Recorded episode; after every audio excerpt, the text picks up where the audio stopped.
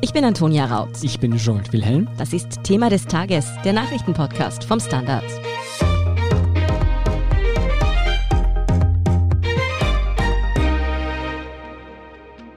Ostern steht vor der Türe und wir alle denken wohl an Eiersammeln und Urlauben.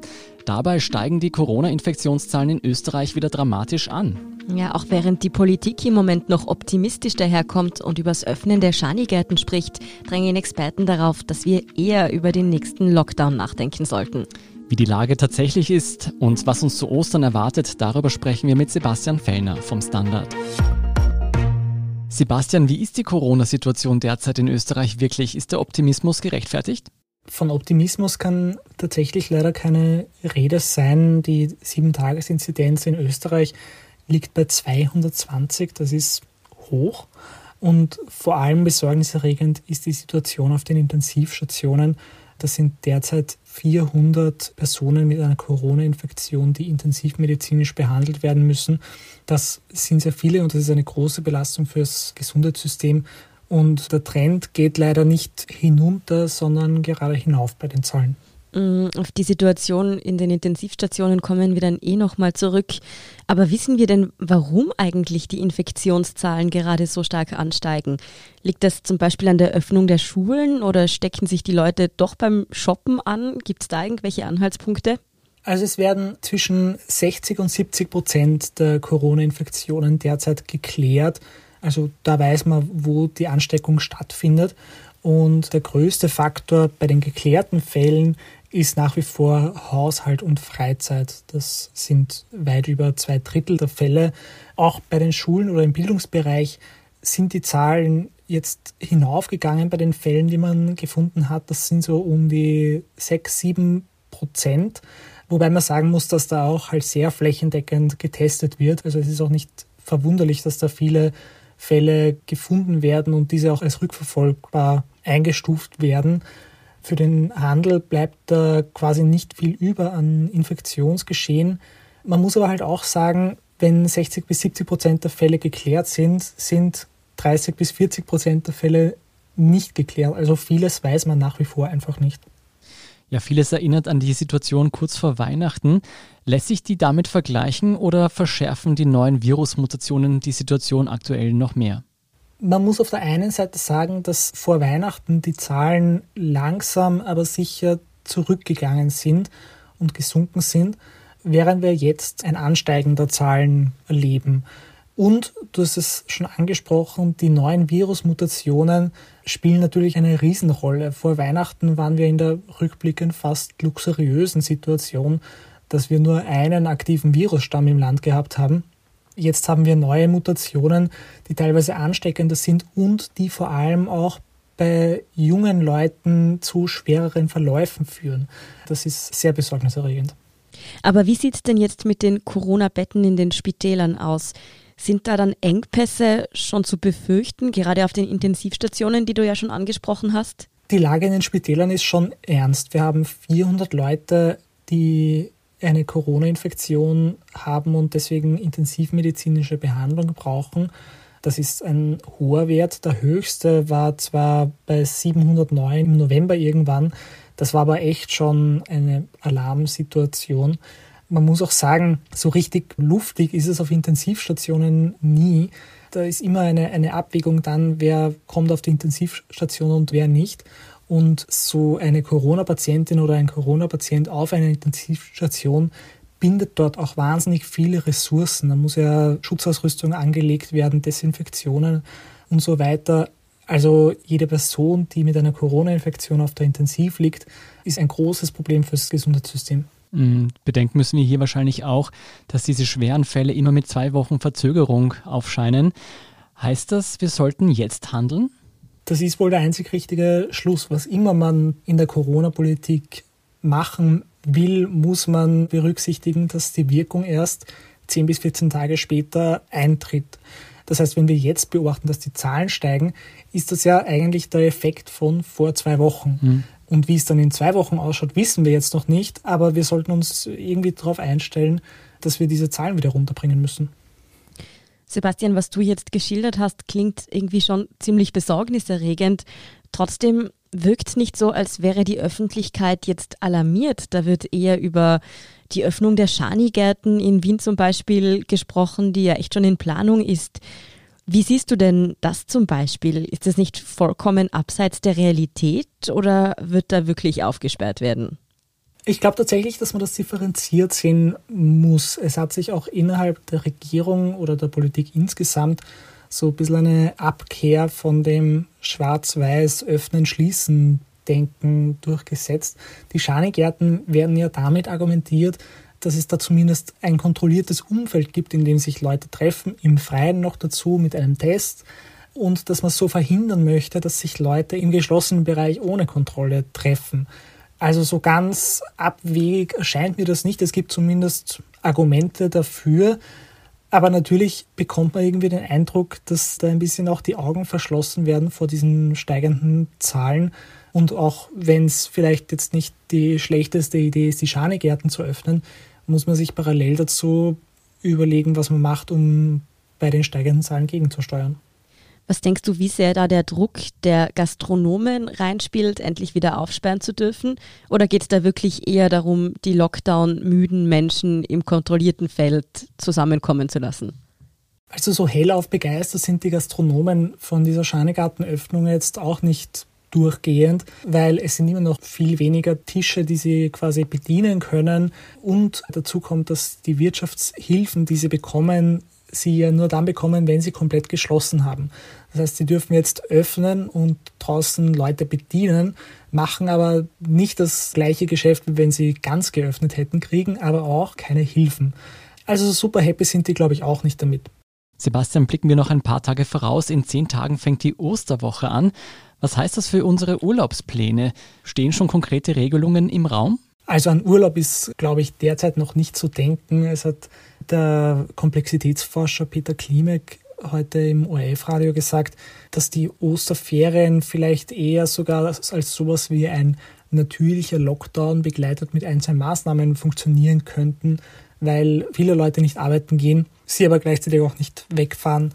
Dass wir jetzt in der Karwoche alle wegfahren und das Leben genießen, fürchte ich, wird sich nicht ausgehen. Also ist es so, dass Ostern, wenn eher ein Lockdown kommen könnte oder sogar noch strengere Maßnahmen, als wie jetzt zum Beispiel zu Weihnachten, wo es dann ja extra lockerere Personenbeschränkungen zum Beispiel gegeben hat? Das ist derzeit noch völlig offen und lässt sich seriös nicht beantworten. Ähm, ich habe natürlich beim Gesundheitsministerium nachgefragt, was die von dieser Oster-Lockdown-Idee halten und ob es am Montag, wenn die neuen Schritte verkündet werden, ob das da eher in Richtung Öffnung oder in Richtung Schließen geht.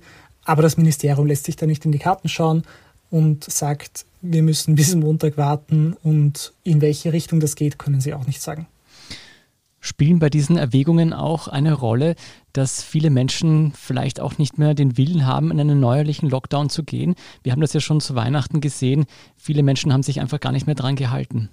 Das ist natürlich ein Riesenproblem für die Politik. Im Frühling 2020 war der Lockdown super effektiv, hat gut funktioniert, aber halt auch deswegen, weil die Leute so ein bisschen in einer Schockstarre waren und das war so neu und da waren die Straßen leer und jeder hat auch versucht, wirklich gar niemanden zu treffen während sich jetzt halt so Gewöhnungseffekte eingestellt haben, viele Regelungen, das muss man auch sagen, sich als nicht verfassungskonform erwiesen haben. Und deswegen wirken diese Lockdowns jetzt nicht mehr so gut. Das heißt, jetzt Maßnahmen zu finden, die tatsächlich und effektiv die Zahlen hinunterbringen, ist wahrscheinlich eine der größten Herausforderungen für die Politik gerade. Jetzt wurde ja gestern Mittwoch angekündigt, dass ab April ein grüner Pass in Österreich gelten soll. Damit könnte man dann unter Umständen einen neuerlichen Lockdown doch umgehen versuchen, oder? Man kann es versuchen, ob es gelingen wird, bin ich mir nicht so sicher. Dieser grüne Pass wurde ja zuerst auf europäischer Ebene quasi präsentiert und da soll er ab Juni die Reisefreiheit wiederherstellen. Und ab Juni halt auch deswegen, weil dann ein wesentlicher Teil der Bevölkerung hoffentlich geimpft sein wird. Die österreichische Lösung ab April soll quasi ein permanenter Testausweis sein. Das ist sicher nicht schlecht. Man muss aber auch erstens abwarten, wie das rechtlich geregelt sein wird, weil der Datenschutz bei solchen Dingen in Österreich immer eine große Rolle spielt und manchmal ein Hindernis für Lösungen. Da geht es ja auch um sensible Gesundheitsdaten. Und darüber hinaus bin ich mir nicht sicher, ob dieser Beweis, dass man getestet ist, am Handy mit dem grünen Pass jetzt wirklich der große Gamechanger sein soll, weil ein negatives Testergebnis muss man ja jetzt schon an vielen Stellen vorweisen. Ob das jetzt auf einem Zettel ist oder in einer coolen App am Handy, wird epidemiologisch vielleicht nicht den großen Unterschied machen. Hm, also leider nicht die optimistischsten Aussichten, die wir haben. Das heißt also weiter ist okay. Das ich freue mich trotzdem auf Ostern.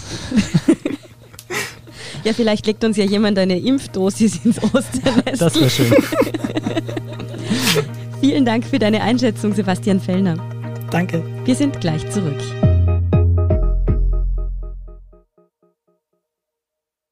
Guten Tag, mein Name ist Oskar Bonner. Wenn man in stürmischen Zeiten ein wenig ins Wanken gerät, den eigenen Weg aus den Augen und die Orientierung verliert, dann ist es sehr hilfreich, wenn man etwas hat, woran man sich anhalten kann. Der Standard, der Haltung gewidmet. Jetzt gratis testen auf Abo der Standard AT. Und hier ist, was Sie heute sonst noch wissen müssen. Erstens, die Weltgesundheitsorganisation WHO empfiehlt, den Corona-Impfstoff von AstraZeneca weiterhin einzusetzen. Die Europäische Arzneimittelbehörde prüft unterdessen den Einsatz des Impfstoffs, nachdem rund die Hälfte der Mitgliedstaaten Impfungen mit AstraZeneca vorerst ausgesetzt hat. Es steht der Verdacht im Raum, dass nach der Impfung mit AstraZeneca Blutgerinnsel aufgetreten seien. Erwiesen ist der Zusammenhang mit der Impfung aber nicht. Die WHO will morgen Freitag einen ausführlichen Bericht zur AstraZeneca-Impfung präsentieren. Der Appell an die EMA lautet aber jetzt schon, den Einsatz des Vakzins nicht zu stoppen, da die Vorteile überwiegen würden. Zweitens, in den USA steigt die Angst vor Hassverbrechen gegen asiatische Menschen. Hintergrund ist ein Attentat, bei dem im Bundesstaat Georgia acht Menschen in Massagestudios erschossen wurden. Darunter waren sieben Frauen, sechs davon asiatischer Herkunft. Obwohl der mutmaßliche Täter ein rassistisches Motiv abstreitet, mehren sich in den USA die Gewalttaten gegen Menschen mit asiatischer Herkunft. Beobachter gehen davon aus, dass auch Ex-Präsident Donald Trumps Corona-Rhetorik ein Grund dafür ist. Er hatte das Coronavirus ja wiederholt als China-Virus bezeichnet und China dafür verantwortlich gemacht. Drittens bleiben wir noch in den USA. Präsident Joe Biden hat in einem Fernsehinterview seinen russischen Amtskollegen Wladimir Putin als Mörder bezeichnet. Biden beschrieb Putin zudem als seelenlos und drohte ihm mit Konsequenzen für eine angebliche Einmischung Russlands in die US-Wahl im November. Ein starker Kontrast zu seinem Vorgänger Trump, der Putin mehrfach öffentlich verehrte. US-Geheimdienste werfen in einem neuen Bericht Russland vor, die US-Präsidentschaftswahl zugunsten Trumps manipuliert zu haben. Moskau zeigt sich ob Bidens Vorwürfen naturgemäß nicht erfreut. Putin will die Beziehungen zu USA prüfen und sollte sich der neue US-Präsident für seine Aussage nicht entschuldigen, könnten weitere Schritte folgen, so die Drohungen. Und viertens, Clara Burns will als erste Österreicherin den Atlantik rudernd überqueren. Die Studentin der Technischen Universität Wien nimmt an der Atlantiküberquerung eines britischen Ruderteams teil. Diese wird von der TU auch wissenschaftlich begleitet. Die Gesundheitsdaten der 26-jährigen Österreicherin werden dabei genau erfasst und die Reaktionen ihres Körpers auf die Extrembelastung beobachtet. Voraussichtlich am Dienstag sticht das Team von der Kanareninsel Teneriffa aus in See. In 30 bis 40 Tagen wollen die Ruderer auf der Karibikinsel Antigua an Land gehen. Mitten im Atlantik will das Team außerdem einen Weltrekord aufstellen. Die Ruderer möchten den am weitesten abgelegenen Synchronschwimmversuch wagen. Mehr zu diesem Synchronschwimmversuch und die aktuellsten Informationen zum weiteren Weltgeschehen finden Sie wie immer auf der Standard.at. Um keine Folge von Thema des Tages zu verpassen, abonnieren Sie uns bei Apple Podcasts oder Spotify. Unterstützen können Sie uns mit einer 5-Sterne-Bewertung und vor allem, indem Sie für den Standard zahlen. Alle Infos dazu finden Sie auf abo.derstandard.at. Danke für Ihre Unterstützung. Ich bin Antonia Raut. Ich bin Scholt Wilhelm. Baba und bis zum nächsten Mal.